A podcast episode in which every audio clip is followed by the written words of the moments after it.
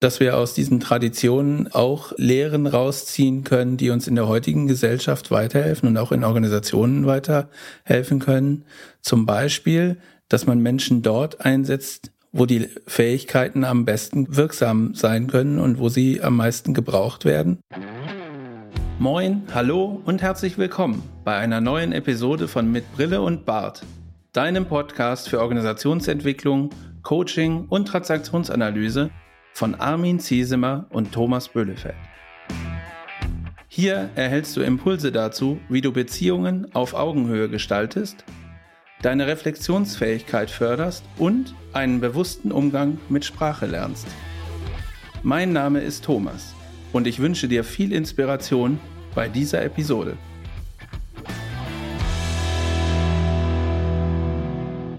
Good Nose von Knechten und Knochen Moin und hallo zusammen, liebe Zuhörerinnen, lieber Zuhörer. Schön, dass du wieder eingeschaltet hast bei unserem Podcast mit Brille und Bart.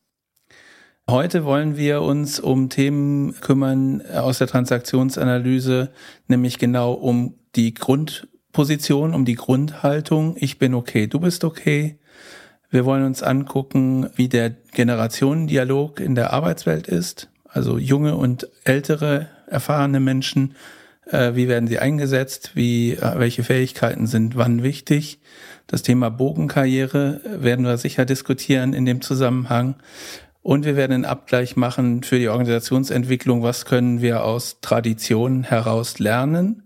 Und Traditionen ist ein gutes Beispiel, was wir heute mitgebracht haben, nämlich eine besondere Sportart. Und zu einer besonderen Sportart haben wir auch einen besonderen Gast, Armin. Ja, hallo Thomas, gut knows, die Stimme haben wir schon gehört und die Stimme, die gehört Heinz Eschbacher. Und Heinz Eschbacher, der kommt ursprünglich aus Biel, das liegt nahe der Hauptstadt Bern in der Schweiz und er ist Hornusser. Wenn du, liebe Hörerin, lieber Hörer, noch nie etwas vom Hornussen gehört hast, dann hör jetzt gut zu, weil Heinz ist ein Experte, was Hornussen angeht, der Schweizer Nationalsport.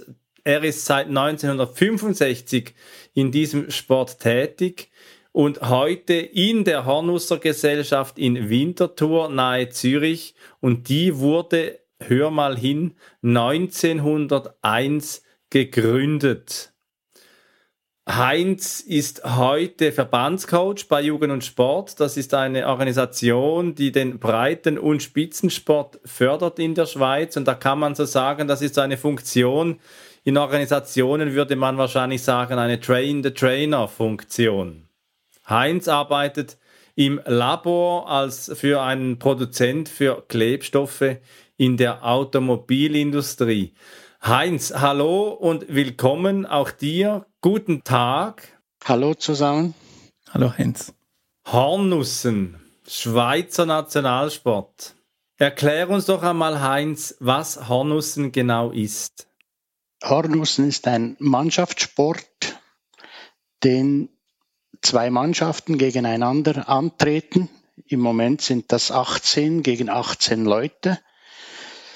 Die einen schlagen einen Hornus, also, also eine Kunststoffscheibe durch die Gegend und die andere Mannschaft, die versucht, den in einem Feld, das 200 Meter lang ist, in der Luft abzufangen mit einem Holzbrett, das ungefähr 60 mal 60 Zentimeter groß ist. Und dieser Hornus kommt ziemlich schnell durch die Gegend mit so 300 bis 360 Stundenkilometer geht er weg und kommt mit 200 Stundenkilometer bei 300 Metern an. Und da gilt es, diese Scheibe abzufangen, ohne dass sie zuerst den Boden berührt. Weil wenn es zuerst den Boden berührt, dann haben wir einen einen Minustreffer, den man nicht mehr gut machen kann. Also im, zum Vergleich zum Tor. Das Tor ist geschehen, wir können es nicht wieder ausgleichen. Wir können, wir müssen warten, bis der Gegner eigentlich der gleiche Fehler passiert. Das tönt ja auf der einen Seite wahnsinnig alt und auf der anderen Seite wahnsinnig schnell. und irgendwie für mich auch ziemlich komplex. Wir haben dir, liebe Hörerinnen, lieber Hörer, deswegen auch in den Show Notes noch einen äh, Link hineingetan, wo du dir in Bildern auch noch dieses Spiel des Hornussens anschauen kann. Ursprünglich wurde Hornussen, Heinz, das hast du erzählt, 1640 erstmals erwähnt. Jawohl, und zwar in einem alten Gerichtsurteil, weil da die Knechte während der Kirchzeit dieses Spiel gespielt haben und das wurde dann verboten. Also da wurde es erstmals erwähnt. Ob man es vorher schon irgendwie gespielt hat, muss ja sein. Aber erwähnt, wie wir es überliefert bekommen haben, war ungefähr 1640. Also das sind irgendwo äh, 380 Jahre oder so etwas, oder? Also ganz, ganz alt. Also da lacht mir das Herz wieder als Märchenerzähler, wenn ich solche alten Geschichten wieder höre und stelle mir auch gleich vor, das muss ja gewesen sein wie irgendwie zu Gotthelfs Zeiten. Ja, Gotthelf hat das dann auch in seinen Romanen erwähnt, vor allem bei Uli der Knecht. Da gibt es eine Szene drin, ob man da den Uli nicht zu diesem Spiel erwärmen kann, damit er, weil er ein großer, kräftiger Mann war und er hätte da sicher seinen Einfluss gehabt auf dieses Spiel. Und Jeremias Gotthelf schrieb dann auch, es ist selten ein Spiel, das so viel Mut verlangt, ein gutes Auge und Geschwindigkeit.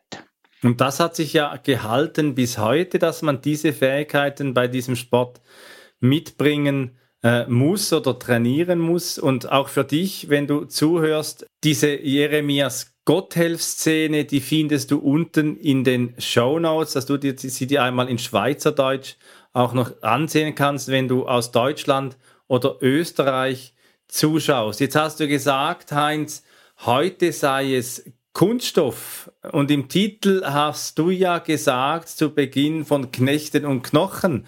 Woher kommt denn dieses Knochenthema? Eben, das waren Knochenstücke, Horn, das äh, aus Horn gemacht wurde, Knochen. Und das wurde dann so präpariert, dass alle dann mit diesem Knochen gespielt haben. Und das, der hatte wahrscheinlich auch verschiedene Formen, aber man hat dann gesagt, heute wird mit dem gespielt. Und das galt ja immer eigentlich das Gleiche. Man musste dieses Hornstück gut treffen, damit man auf Länge kam oder den Gegner irgendwie verwirren konnte. Oder? Aber von dem kommt auch der Name Horn, Hornussen. Ich kannte den Sport vorher ja auch nicht. Äh, musste mich da auch erstmal erkundigen, was genau das ist. Das war mal irgendwann in einem Vorgespräch mit, mit Florian und Armin, als wir den Podcast so ganz am Anfang vorbereitet haben, kam das Thema mal auf. Und ich finde es wahnsinnig interessant. Ähm, zum einen, weil es mich so ein bisschen vom Aufbau schon so an Baseball oder verwandte äh, Sportarten erinnert hat, weil halt einer am Schlag sozusagen steht und die andere Mannschaft verteilt sich im Feld und verteidigt. Und was mir noch aufgefallen ist, dass auf der einen Seite diese Holztafeln sehr traditionell immer noch aussehen, die die da äh, in die Luft werfen, um, um die Nuss abzufangen und das Gerät, mit dem geschlagen wird und diese Nuss selbst ist ja ziemlich, also Hightech, so wie das auf mich wirkt. Ist das so? Das ist Hightech. Also dieses Granulat, das da hergestellt wird, wo man nachher den Hornuss in die Form gießt oder einspritzt, das wird jedes Jahr x-fach getestet, weil wenn du Bruch hast, wenn du dran schlägst oder so, dann sind ganz viele unglücklich. Und der äh, Stecken, also das Schlaginstrument, das ist Kohlenfaser, der dann abgedreht wird auf einer CNC-Maschine. Also da kannst du sagen, ich möchte dreimal den gleichen stecken und dann wird das auf der CNC zugefräst und äh, dann hast du dreimal das gleiche, ja. Also es ist nicht irgendwie per Zufall habe ich jetzt einen guten Stecken, sondern es muss immer zusammenpassen. Der Stecken, das Treffholz vorne dran, und der Schläger, deine Dynamik, die du hast, äh, deine Kraft, das muss alles irgendwie zusammenpassen. Also den Überstecken gibt es eigentlich nicht, sondern der Athlet hinten dran ist wichtig, dass er eben diese Einsicht hat, dass Material und Mensch zusammenpassen müssen. Das ist ein schönes Wort, das du sagst, dass äh, Mensch und Material zusammenpassen muss. Und so in meiner Vorbereitung auf dieser Folge wurde mir so bewusst, dass eigentlich, wenn Menschen mit Menschen zusammenkommen und eben gerade zurückgedacht nach 1640, irgendjemand muss ja dieses Spiel einmal erfunden haben. Und da kam mir so der Gedanke, so seit Menschen zusammen sind, organisieren sie sich zu irgendeinem Zweck, zu einem Zeitvertreib oder zu Arbeit, zu Organisationen. Und wie setzt sich denn so eine Mannschaft mit 18 Personen zusammen, Heinz? Das ist ganz unterschiedlich. Wir haben vorne in der Spitze natürlich diese Spitzenathleten, die sich da zusammengefunden haben, es gibt ein kleines Transferreglement bei uns und da kannst du einmal im Jahr darfst du wechseln. Wenn, wenn er ein bis zum Alter 25 wird das äh, mit einem kleinen Entgelt ausgeglichen, dass jetzt ein Spieler wechseln will, aber nachher ist das eigentlich erledigt. Wenn ich nicht mehr bei meiner Mannschaft spielen will, dann kann ich einmal im Jahr in eine andere Mannschaft wechseln. Aber sonst dann, je weiter unten die Mannschaft klassiert ist, da haben wir also, wie jetzt bei uns in Winterthur, in der B-Mannschaft, haben wir den ältesten Athleten, der ist jetzt 78, der noch regelmäßig spielt und er macht das gleiche Spiel zusammen mit einem äh, Nachwuchsspieler, der zehn Jahre alt ist. Die spielen in der gleichen Mannschaft. Und das ist äh, eigentlich das Interessante. Wir hatten vor ungefähr fünf Jahren hatten wir noch drei Generationen in der gleichen Mannschaft. Und die suchen sich dann ihr, ihr äh, Spiel. Also da ist der Großvater, der mit seiner Routine, mit seinem Ruhig vielleicht am ehesten auf das Großkind einwirken kann, währenddem der Vater vielleicht in dieser Zeit gerade Spitzenleistungen erbringt, wo, wo dann einfach dieses miteinander umgehen halt schon äh, extrem äh, wie soll ich sagen die ja das tönt nach das tönt danach dass es dass es sehr einen immensen Generationendialog auch braucht von jungen, von hochleistungsfähigen und eben du sagst 78, das hätte ich mir nie gedacht, dass man mit 78 noch Hornust, also wirklich Respekt, aber da kann man ja dann nicht mehr irgendwie so voll in der Schusslinie stehen, das stelle ich mir vor. Doch, also im Ries stehen die dann immer noch. Also im, im, im Spielfeld drin stehen die immer noch. Natürlich ist dann die, das Auge nicht mehr das vielleicht das Beste oder die Reaktionsfähigkeit auch nicht. Dann gibst du ihn halt einen Jungen dazu, der sieht den Hornus vielleicht früher und der Alte kann dann mit seiner Routine den Hornus abfangen. Einfach, das ist ein Zusammenspiel von alt und jung. Und wenn es dann halt eben in unteren Ligen mal ein Tor mehr gibt, ach, das ist nicht so tragisch. Das wird dann hingenommen, weil man macht das dann wirklich zum eben als Spiel. Ganz oben ist es ein Sport, ist es ein Hochleistungssport zum Teil, weil die geben sich dann echt Mühe, ja. Das äh, finde ich ein ganz tolles Bild, von dem auch Organisationen äh, und Unternehmen natürlich super lernen können, dass, äh, wie du sagst, äh, junge und alte Menschen zusammen in einer Aufgabe stecken und gegenseitig ihre Fähigkeiten wunderbar ergänzen. Ist ja auch so, wenn ich das richtig verstanden habe, dass äh, unter den Spielern auch Spielerinnen sind, also Frauen sind ja auch in den Mannschaften äh, vorhanden und integriert und als gleichberechtigt angesehen. Das heißt, äh, also eigentlich hält man alle Menschen sozusagen für äh, geeignet, bei dem Spiel dabei zu sein. Äh, und die unterschiedlichen Fähigkeiten werden genau dort eingesetzt, wo sie gebraucht werden. Das finde ich ein schönes Bild. Das ist so. Also wenn du heute irgendeine, sicher nicht die absolute Spitze, da sind keine Frauen dabei. Aber als Schiedsrichter zum Beispiel sind sie ein vollwertiges Mitglied in dieser, in dieser Mannschaft. Und vielleicht für, für den Sport reicht es nicht, aber dann so ab der, ab der ersten Liga findet man immer wieder Frauen und das sind dann eben äh, diejenigen, die fordern dann auch noch ein bisschen mehr, die pushen, weil sie wissen, sie müssen sich eben wie immer, die Frau muss sich ein bisschen mehr anstrengen, äh, damit sie gefällt, sage ich mal.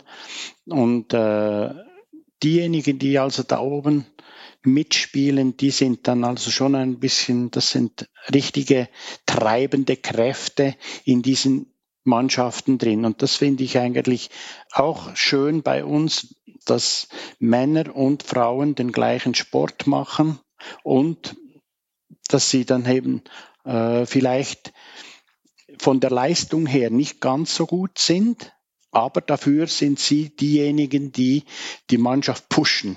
Die geben dann nicht vorher Ruhe, bis sie den Hornus abgewehrt haben. Ne? Wenn du das so sagst, Heinz, dann klingt bei mir so etwas an von, da könnten sich doch Menschen auf diesem Spielfeld so fühlen, wie wenn sie nicht genügen, nicht genug sein, Leistungen nicht erfüllen oder andere Menschen, die das Gefühl haben, ich kann es besser als andere oder daneben die Situation, dass Menschen sagen, ja, ich kann es ja auch nicht und die anderen können es nicht. Und was ich von dir jetzt gehört habe, ist so das Ideal, dass man sagt, ich kann meine Aufgabe ideal erledigen und ich finde auch du bist in deiner Aufgabe vollkommen gewachsen. Thomas, da klingt doch irgendetwas Transaktionsanalytisches an. Ich hatte es ja in der, in der Einleitung schon gesagt, die Grundhaltung wird uns äh, auf jeden Fall über den Weg laufen während, während dieser Folge und so ist es jetzt. Ein Basismodell der Transaktionsanalyse ist die Grundhaltung der Menschen gegenüber anderen Menschen und sich selbst. Da gibt es äh, vier Ausprägungen. Die äh, ideale Ausprägung hast du gerade schön beschrieben. Ich finde mich okay und ich finde fühle mich wohl äh, und ich finde, dass alle anderen eben auch okay sind. Also diese okay okay Haltung, ich bin okay, du bist okay. Äh, wir begegnen uns auf Augenhöhe, die Fähigkeiten mögen unterschiedlich sein, aber sie sind alle wertvoll und können dort eingesetzt werden, wo sie gebraucht werden. Dann gibt es die Variante, dass ich sage, ich bin okay, aber du bist nicht okay. Also ich habe so eine leicht narzisstische äh, äh, Weltansicht, dass ich eigentlich alles kann und vor allen Dingen besser oder vielleicht auch, auch weiß, also besser weiß, so besserwisserisch. Äh, und alle anderen haben irgendwie gefühlt keine Ahnung. Das ist so eine, so eine Grundposition, die man einnehmen kann, die aber natürlich eine gewisse Haltung äh, legt, die sehr konfliktbeladen sein wird, weil sie in der Wahrnehmung der anderen Menschen halt oft äh, negativ aufgefasst wird und so auch ähm, äh, die Auswirkung hat, negativ zu sein. Dann gibt es die Variante, ich bin selber nicht okay, ich bin nur ein ganz kleines Licht, ich habe eigentlich gar keine Ahnung, ich kann auch nichts. Oder in dem, in dem Kontext bin ich nicht be bewandert. Aber du, du bist total okay. Also ich, die, die großen Übermächtigen oder ähm, im, in meiner Verwandtschaft gibt's die, die Ansicht tatsächlich immer noch, wir sind ja nur vom Land und die in der Stadt haben ja mhm. alle viel mehr Ahnung, die kennen sich in der Welt besser aus und wenn die irgendwas erklären, dann wissen die das immer auf jeden Fall besser, weil wir kriegen hier auf dem Land ja nichts mit.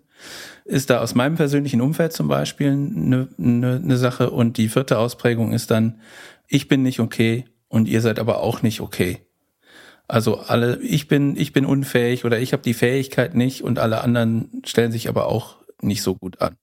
Ja, das ist eine sehr destruktive Position dann, wo man manchmal so kurz vor Scheidungen oder Verkündigungen im organisationalen Kontext äh, dann merkt ich, ich, ich fühle mich nicht mehr äh, irgendwie fähig oder die Aufgabe zu erfüllen ich, und, und, und mein Vorgesetzter, äh, der ist auch das Hinterletzte was auch immer.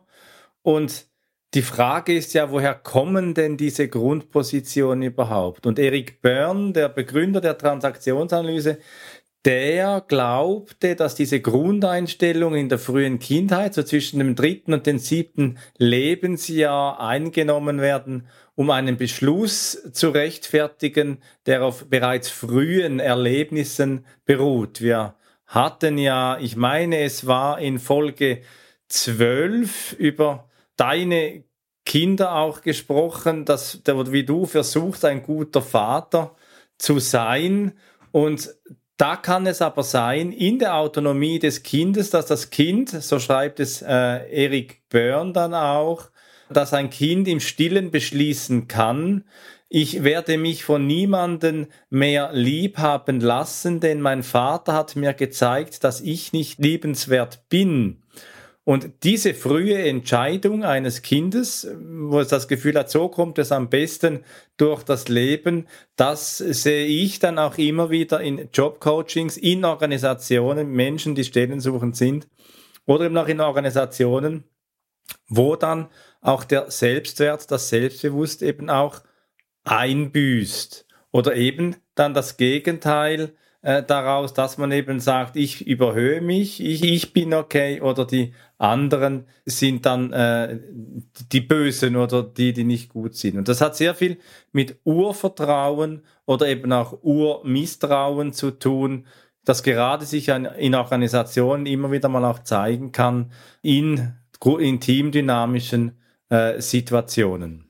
Du sagst es, Teamdynamik ist ein, ist ein gutes Stichwort an der Stelle. Also gerade in Organisationen kennen wir solche Haltungen ja auch. Und ähm, die Empfehlung an, an Führungsrollen äh, ist ja, auf Augenhöhe zu kommunizieren, aus dem Erwachsenen-Ich heraus, wenn wir in den Ich-Zuständen sind, aber eben auch mit einer entsprechenden Haltung. Ich bin okay, aber der mir gegenüber sitzt oder die mir gegenüber sitzt, ist eben auch okay. Und äh, nicht auf so einer überhöhten Position nach unten auf den Pöbel zu schauen und Anweisungen zu geben, sondern echte Vereinbarungen einzugehen. Und genauso färbt das dann im Zweifel auch ab, wenn man diese überhöhte Position als Führungsrolle einnimmt, dass dann äh, die Mitarbeiterinnen und Mitarbeiter oft eine Position einnehmen, die lautet, ich bin nicht okay, aber der da oben, der ist okay. Und das sich dann so ergänzt und, und sich dadurch auch nicht mehr so gut bewegen lässt. Und ähm, im Beratungsauftrag ist es halt wichtig, diese Augenhöhe irgendwie ähm, wiederherstellen zu können. Ja, und das, was du, Heinz, gesagt hast, ist so das Ideal, dass sich alle gut verstehen, dass wir in diesem Okay, okay sind. Aber äh, du hast ja gesagt, auch am Anfang, äh, da habe es ja auch früher, heute wahrscheinlich nicht mehr so, dann auch zu Prügeleien und zu Fäden geführt. Und genau da entstehen ja eben genau aus diesen Grundpositionen, ich bin nicht okay und du bist okay oder ich bin okay, du bist nicht okay, entstehen dann auch diese Konflikte. Wie war das denn früher beim Honussen? Hast du das noch erlebt, dass man sich dann nach dem Spiel geprügelt hat? Nein, nein, das war eben dann wirklich viel früher, äh, weil der Verlierer musste damals den Gewinner die Ürti, also ein, ein Zvieri, eine, eine Vesperplatte bezahlen. Und da gab es auch Alkohol dazu, natürlich Rotwein ähm, und so. Und dann, die waren sich ja nicht gewohnt, oder die meisten wenigstens, dass es äh, mal Alkohol gab, dann ein böses Wort, da ein böses Wort und dann haben sich dann meistens, oder man berichtet das, das habe ich also wirklich selber nicht mehr erlebt. Und heute ist Schlägereien, das auf dem Platz, das gibt's nicht mehr. Man wird vielleicht mal äh, ein bisschen angezündet oder so, dass es vielleicht eine, eine ja, ich sag mal, wie, wie überall im Sport, dass man sich äh, mal ein bisschen hässig angeht oder so. Aber nach dem Spiel eigentlich ist das erledigt. Und vor allem innerhalb der Mannschaft kann das auch passieren, wenn, wenn halt einer den Kopf nicht dabei hat, wenn er dieses Spiel macht, dann kann es schon sein, das heißt halt, er hat halt wieder nicht aufgepasst. Dabei eben, das geht so schnell, äh, dass es dann vielleicht eben manchmal eine Unfähigkeit gibt, aber genau da muss es ja dann wieder einhängen, dass eben dein Hintermann, der hilft dir, dieses Feld zu verteidigen. Man sagt immer, das Ideale bei uns im Spielfeld ist, wenn drei zusammenlaufen, wenn sie also den Hornus alle drei sehen, dass dann der Vorderste versucht, die Schindel hochzuwerfen, der Zweite versucht es, äh, indem er die Schindel auf Kopfhöhe hält und der Dritte kommt dann und versucht, unten am Boden noch abzuschirmen, dass wenn, wenn es einfach nicht gelingt, dass dann äh, die letzte Hoffnung fast am Boden liegt, ja. Du hast jetzt als, als Beispiel genannt eine, eine Situation, äh, wo verteidigt wird. Jetzt war meine Wahrnehmung oder ist meine Wahrnehmung ja, dass diese Schindeln noch sehr traditionell aussehen, aber ähm, am, am Abschlag sozusagen Hightech benutzt wird.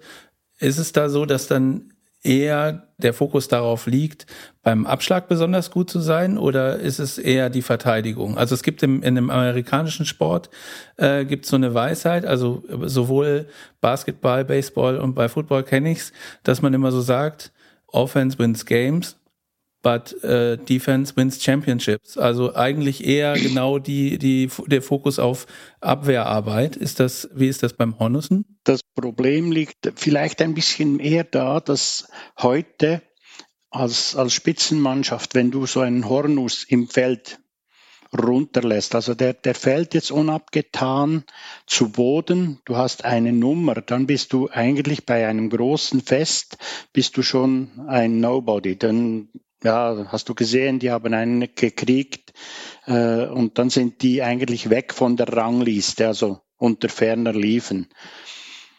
Und wenn ihnen dann das, ich sag mal, es sind immer die gleichen, die, die ganz vorne mitspielen, man hat dann vielleicht eine, ein bisschen Schadenfreude, wenn der andere eben jetzt dieser Fehler auch mal passiert, dann sind die sicher auch enttäuscht als Mannschaft, aber eigentlich äh, klassiert oder, oder was dann viel mehr zählt, ist dann die Einzelleistung und das ist eigentlich schade. Ich habe früher wenn ich gute Leistungen gebracht habe, dann war auch immer die Mannschaft dahinter. Dann hat die Mannschaft eigentlich auch gut gespielt. Ich konnte dann meine Leistung abrufen. Und das ist vielleicht heute auch noch so. Also wenn ich auf den Platz gehe, dann möchte ich gewinnen. Und da sind aber Leute, die sind stärker als ich. Das sind 20 bis 30-Jährige, die sind einfach stärker. Aber ich kann dann trotzdem sagen, ich habe meine beste Leistung abgerufen. Und wir als Mannschaft haben dann realisiert, dann sind 18 Leute, die haben Freude an einem guten äh, Ergebnis. Und wenn nur ich gut bin, dann habe vielleicht nur ich Freude und der anderen kommt dann vielleicht sogar Neid, ein bisschen Neid auf oder so. Und das ist für mich eben, ich sehe es heute so an, das Verteidigen, eben wie du es erwähnt hast, ist äh, sicher wichtiger für die Mannschaft, dass, dass du dieses Gefüge nicht auseinanderreißt. Wenn dann nach einer davon oder zwei sich mit Spitzenleistungen im Einzelklassement hervorheben können, okay, umso schöner. Das finde ich ganz toll, Heinz, was du jetzt gesagt hast, weil das führt uns ja zurück zu unserem Thema des Generationendialogs, auch der Bogenkarriere. Wenn du das Wort nicht kennst, wenn du zuhörst, Bogenkarriere, Bogenkarriere meint, dass man nicht bis zum Pensionsalter volle Leistung bringen muss, sondern dass man mit einem gewissen Alter auch nicht eben als nicht okay in einer Organisation angeschaut wird, wenn man sagt, ich möchte jetzt mit 58, mit 60 oder mit 62 oder in welchem Alter auch immer lieber 80 oder 70 Prozent arbeiten. Dafür gehe ich dafür etwas mehr Hornussen oder mit dem Hund oder äh, was mich sonst noch gerade beglückt. Und ähm, hier stelle ich auch immer wieder fest, dass in Organisationen ältere Mitarbeitende, die eben etwas zurück schrauben möchten, also eine andere Position einnehmen möchten, dass die dann eben auch in Organisationen abgewertet werden. Denn Grundpositionen sind eben auch ein Organisationsprinzip für das Denken, das Fühlen, das Handeln und die Beziehungsgestaltung. Und Organisationen bestehen im Wesentlichen ja auch als Beziehungsgestaltung. Und das hast du gesagt, Heinz, sehr schön, dass es eben den Einzelnen auch gibt. Es gibt ja nicht nur die Organisation, das Gesamte, das Team, sondern es gibt ja auch den Einzelnen und dann eben auch ein Spannungsfeld dazwischen, das glaube ich jeden Mannschaftssport irgendwo auch, auch zeichnet, wie in Organisationen, und dass es ein Spannungsfeld eben gibt zwischen den Interessen des Einzelnen und den Interessen der Organisation. Für mich ja, wenn ich jetzt zurückblicke, Thomas, was nehmen wir mit aus diesem Gespräch mit dir, Heinz? Also was du, liebe Zuhörer und liebe Zuhörerin, auf jeden Fall mitnehmen kannst aus dieser Folge unseres Podcasts, ist einmal die Erkenntnis, dass, dass Hornussen ein sehr traditioneller Sport ist. Und wenn du ihn noch nicht kennst, guck dir gerne die Videos an und schau mal zu. Das ist sehr interessant und dass wir aus diesen Traditionen auch Lehren rausziehen können, die uns in der heutigen Gesellschaft weiterhelfen und auch in Organisationen weiterhelfen können. Zum Beispiel, dass man Menschen dort einsetzt, wo die Fähigkeiten am besten wirksam sein können und wo sie am meisten gebraucht werden, sowohl im privaten Umfeld als auch natürlich in Organisationen oder Unternehmen. Dann einen wichtigen Aspekt finde ich auch, äh, dass man sagt, okay, verteidigen in, in dem Sinne ist ein, ist ein wichtigerer Aspekt, als immer Höchstleistung zu bringen. Und das sehe ich auch in Organisationen so, dass man nicht immer versucht, schneller, höher, weiter, sondern einfach auch mal sich zurücknimmt, strategisch guckt und irgendwie Taktik macht und, und guckt, wie stellen wir uns neu auf oder anders auf, damit es vielleicht äh, besser funktioniert, ist ein, ist ein ganz wichtiger Aspekt, den wir in dieser Folge gelernt haben. Ja, toll. Heinz, was nimmst du mit aus diesem Gespräch heute? Ich finde es interessant, eben mit Personen zu sprechen, die null Ahnung, sag ich mal, haben. Ihr habt euch ein bisschen eingelesen, ihr habt Videos geschaut und trotzdem ist wahrscheinlich, wenn du das Spiel anschaust, dann wirst du denken, was machen die da? Und die rennen da auf dem Feld rum und die anderen schwingen da Stecken und klatschen, wenn es gut ist. Im Übrigen beim Hornussen gibt es noch etwas ganz Wichtiges. Wenn der Gegner einen Fehler macht, man johlt nicht über ein Tor. Man ist ganz still und freut sich gegen innen. Also es ist nicht äh, etwas, was das wäre verpönt, sagen wir es mal so. Aber für mich eben das zu erklären, was, was wir eigentlich da machen, ohne dass du, ich sag mal, verschiedene Situationen jetzt gerade vor Ort sehen kannst, die man kommentieren kann. Ich finde das extrem spannend und ich finde es lustig, wenn ihr zwei da sitzt und, und denkt, was, was macht der da eigentlich Sonntag für Sonntag auf dem Spielfeld? Das äh, nehme ich eigentlich mit. Und sonst eben, dass äh, wir als ein bisschen als Exoten angeschaut werden.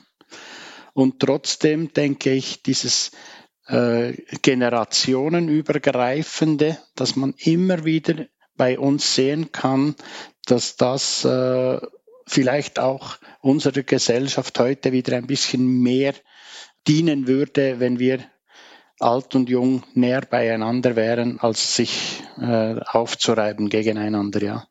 Heinz, äh, vielen Dank für deine Ausführungen und für die er Erläuterung dieses wunderbaren Sports. Also ich denke nicht, was sind, was machen die da, sondern ich war wirklich fast oder bin fasziniert von diesem Sport. Kann ich jedem empfehlen, da mal zuzugucken, äh, auch wenn es kurze Videosequenzen sind. Ich glaube, die Spiele sind in, in Real Life irgendwie viel länger.